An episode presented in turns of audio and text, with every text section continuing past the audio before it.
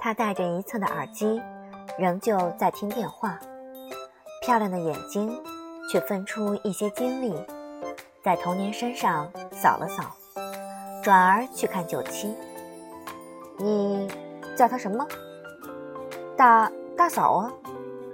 九七有点腿软，黑漆漆的眼睛又扫回他。他为什么叫你大嫂？童年快哭了。不知道，鬼知道这个人为什么要叫我大嫂。他看了眼 Grant，Grant，你认识他？Grant 闭着眼睛，摇头，不认识。真的？真的。老大，你给我一刀算了。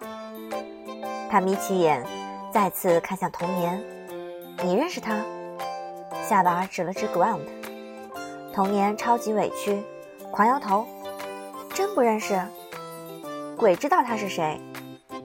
他沉默了几秒，用英文告诉电话那边欧洲战队的负责人：“继续说，不要停。”然后从窗边的大沙发里站起身。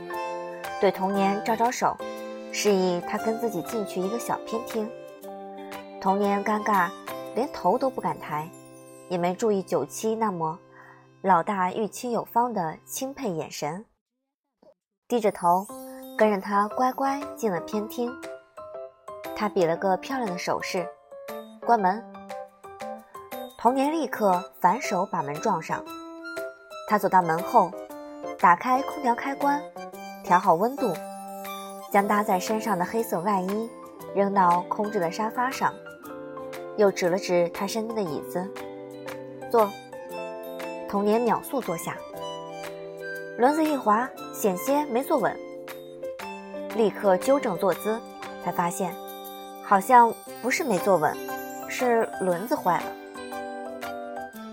可他觉得这里的气氛太诡异了，不敢动。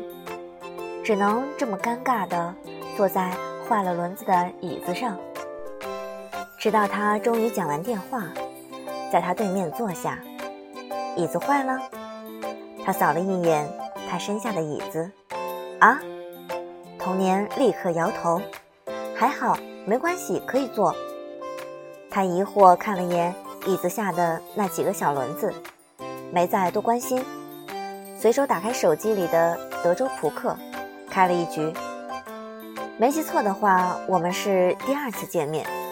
他答：“嗯。”刚问：“第一次是网吧包夜，第二次是刚才？”他答：“嗯。”他低头看着自己放在腿上搅在一起的手，郁闷的快哭了。刚才那一场乌龙在脑子里过几圈，他大概就知道自己犯了什么错误。都是豆奶那个万年不靠谱的，竟然张冠李戴给错了名字，叫 Grant 的明明是那个戴着眼镜的娘娘腔，根本就不是他。牌还不错，他下了五千注，继续问：“那你在 KK 还有认识的人吗？除了我？”没有。他再次确认，所以你在这个体育馆里。只认识我，嗯，所以你是来找我的，啊？他惊得抬头，脱口否认：“妹，不是，我不是找你。难道要说几天前对你一见钟情，上午又在机场看到你，立刻兴奋的满世界找你的消息，从日漫展会一直追到了电竞赛场吗？当然不行。”他挑挑眉。将手机里的赌注都扔出去，成功吓走了所有对手，赢了一局，将无数筹码尽收囊中。那就奇怪了，你只认识我，却不找我，为什么要特地进入 KK 休息区呢？我，他打了个结巴，我就是路过，觉得好玩，看个热闹。啊，看个热闹。他弯了嘴角。脸颊露出一个浅浅的梨窝。你坐飞机千里迢迢赶来，路过这个体育馆，觉得好玩，特地买了票进来看热闹。而后，又忽然听到有人说，有个叫 Grant 的选手胃出血，觉得这个叫 Grant 的人好可怜，于是就进入 KK 休息区看望这个胃出血的倒霉鬼。他总结完，顺便还强调了句：“哦，对，忘了说，这倒霉鬼你还不认识。”他快哭了，我真不认识他，真的。虽然听上去很像狡辩。杠将这些答案组合了一下，得出了一个差不多靠谱的结论后，停止了提问。看姑娘刚刚和 Grand 说话的神情和内容，说不认识不太可能，可偏偏两个人还异口同声咬定不认识对方，估计是情债。小姑娘千里寻来却被拒绝，还为了保护她没有说出实情。可为什么要说是我老婆呢？让老板背黑锅？他皱眉，忽然觉得自己几个主力队员没几个省心的，怎么全是感情问题？怎么不问了？童年又偷偷抬头瞄了他一眼，没想到再次被他捉个正着。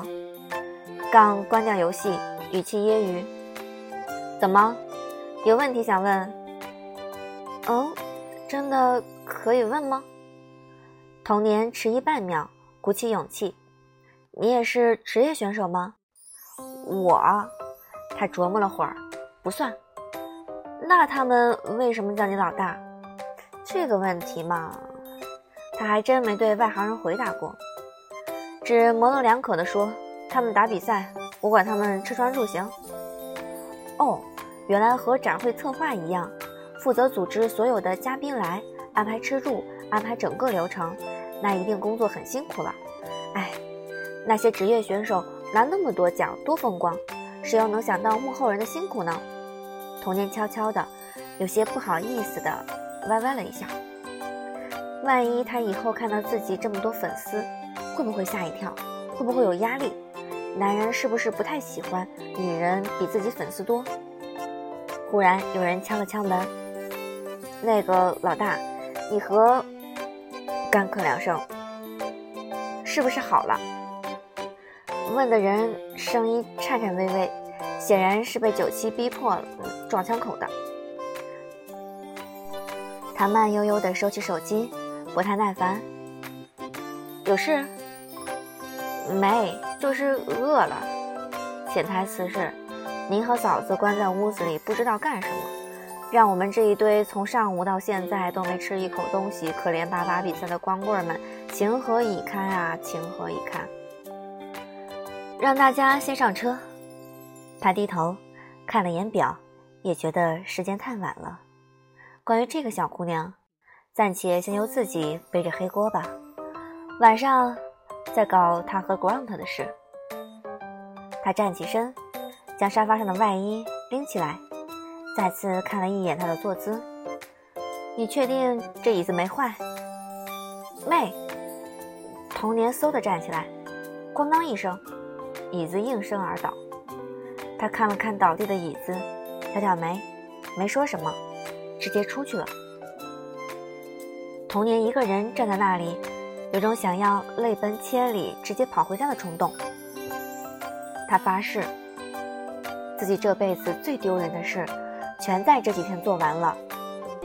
会议室已经空空如也，不管是生病的那个娘娘腔，还是看病的医生护士。都已经撤了，四周静悄悄的。他默默唾弃自己，足足三分钟后，终于黯然推门走出。这里是工作区，今天的比赛还没结束，自然还有很多工作人员在。大家看见童年从 KK 特配的会议室走出来，立刻多看了几眼，猜测着，推测着，这个比今天 coser 们还要软萌的妹子。究竟是什么来路？童年默默走了几步，这才有些清醒。不对，行李，行李还在那个带自己进来的男孩手里。他定了定神，四处张望了一眼，想要找到自己放行李的房间。恰好，九七正笑容满面的拉着个银色的行李箱走过来。谢谢。童年尴尬伸手，想要接过自己的行李。嫂子客气什么？九七笑嘻嘻的，根本没有把箱子还给他的意思。赶紧上车，箱子我帮你拿。啊？去哪？老大在和主办方谈事情，让我带你先上车。庆功会吃饭。啊？庆功会？迟早要见的。九七压低声音，轻声安慰：“不怕，嫂子，咱不怕。”童年被安排在大巴的第一排，仍旧懵懵的，不知道为什么自己要去庆功宴。车上坐着的都是领队和别的游戏战队，或者二队替补。等车快开的时候，密室风暴的主力战队的队员和替补才纷纷上车。几个人背着背包，因为个子太高，都低着头，躲过车门的袭击。然后一个个从他身边走过。嫂子好，嫂子好，嫂子好，嫂子初次见面，多关照哈。童年尴尬的笑也不是，不笑也不是，嘴角始终维持在一个诡异的弧度。最后，唯一一个戴着棒球帽的没说话的大男孩路过时，脚步一顿，也沉默着对他点了点头，算是招呼。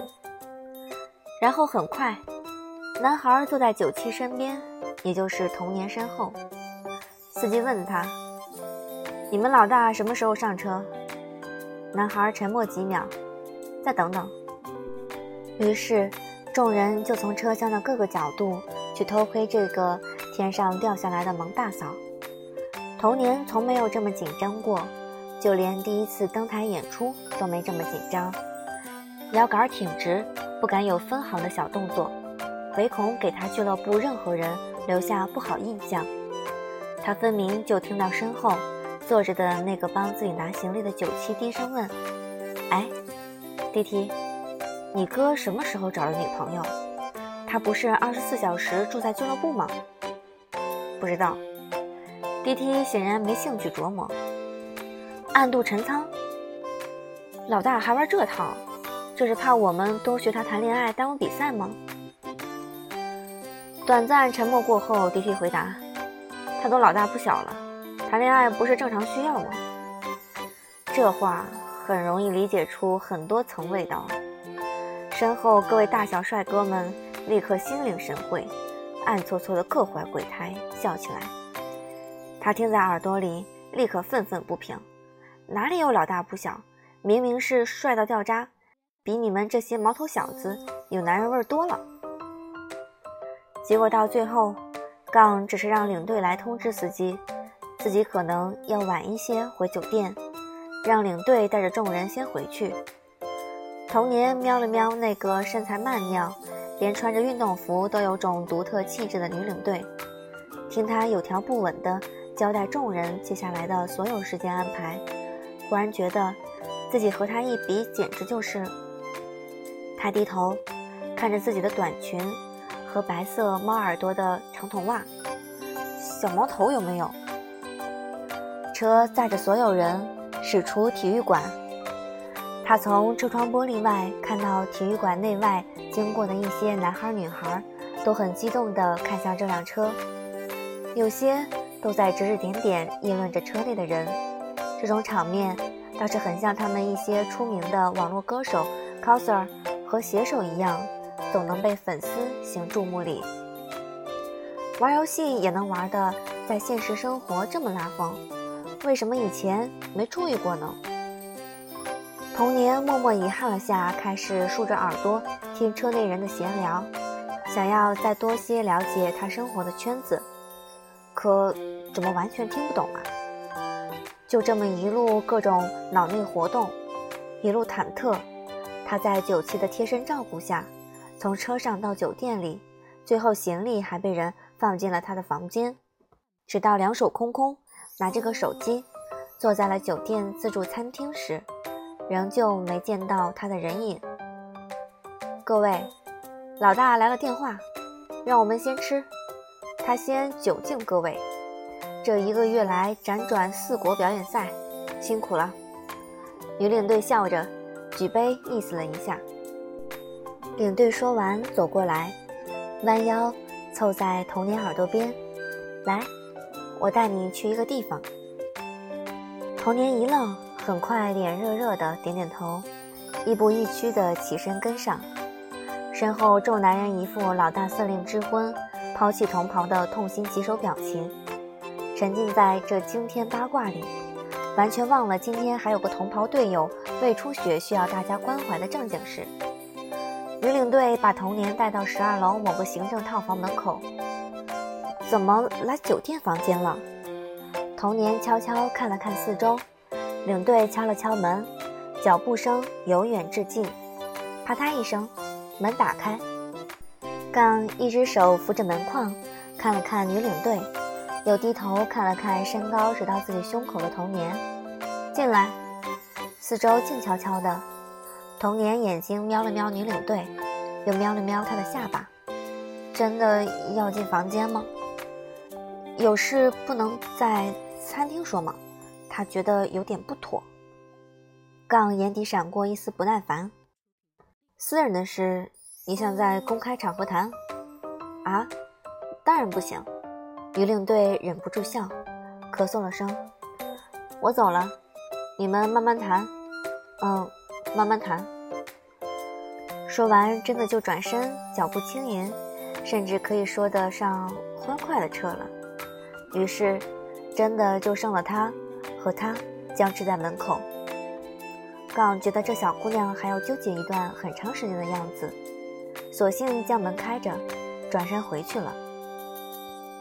进进去了，童年继续低头，继续斗争了十几秒，终于一步一步地挪了进去，绕过门廊，视线豁然开朗。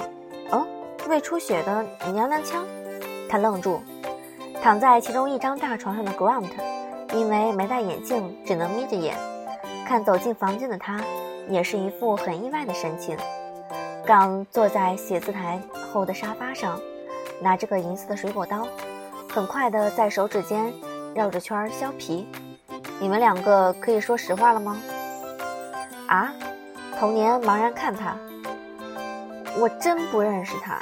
Grant 觉得自己还真不如真的是胃出血，也比误诊以后只能在酒店休息，被迫被杠吵醒起来训话的好。杠微微蹙起眉心，他将刀合上。咬了一口刚刚削好的苹果，一边吃着一边走过去，用刀柄抬了抬 Grant 的下巴，痛快点儿。Grant 一脸“你砍死我算了”的表情，他眼睛垂着，盯了 Grant 几秒，终于看向满脑子大雾的童年：“你也不打算说实话？”啊？童年气绪迷茫，还坚持说不认识他。真不认识他呀？你知道他有女朋友吗？杠挑眉，不知道。现在知道了，有什么想法吗？啊？为什么要有想法？Grant 忽然从床上跳下来，龇牙咧嘴的戴上眼镜，光着脚快步走过来，两只手抓住了童年的肩膀，忍着痛一个字一个字的吐出了一句话。小妹妹，我求你了，我有女朋友，我不认识你，好不好啊？你就给句实话行不行？啊，等等，他们他们不会都以为我尾随这个娘娘腔吧？他睁大眼睛，不敢置信的看 Grant，张了张嘴，愣是震惊的没说出话，然后又慌张的去看继续吃苹果的杠，又看回了 Ground，来来回回看了好几遍。终于恢复了自己的语言功能。我不是我我我不认识这个娘这个 Ground，真的真的，我我真不认识他，你千万别误会，我我真的和他没有关系。Ground 回看他，一副老大你看这妹子跟我根本无关系的悲愤表情。他耸肩，甩了一个信你小子才有鬼的眼神。Grant 欲哭无泪，索性破罐子破摔。小妹妹，你说吧，到底为什么要找我？咱们今天就在这儿说清楚算了。签名可以，合照也可以，随便你提条件，只要你说实话，说我真和你没关系，站在我发誓，你提任何要求，只要不是做我女朋友，我都满足你。他头不停摇，郁闷的真要哭出来了。怎么可能找你？和你有什么关系啊？谁要做你女朋友？他带着哭腔甩开 Grant 的手，我又不喜欢你。说完，很委屈地看向吃着苹果看热闹的杠，眼睛红红的，真的马上就要哭了。这眼神，久经情场的 Grant 打了个愣，马上就读出了这个眼神的味道。这是。他也回头，不敢置信的狠狠的鄙视杠，这他妈明明是你的桃花债吧，神棍！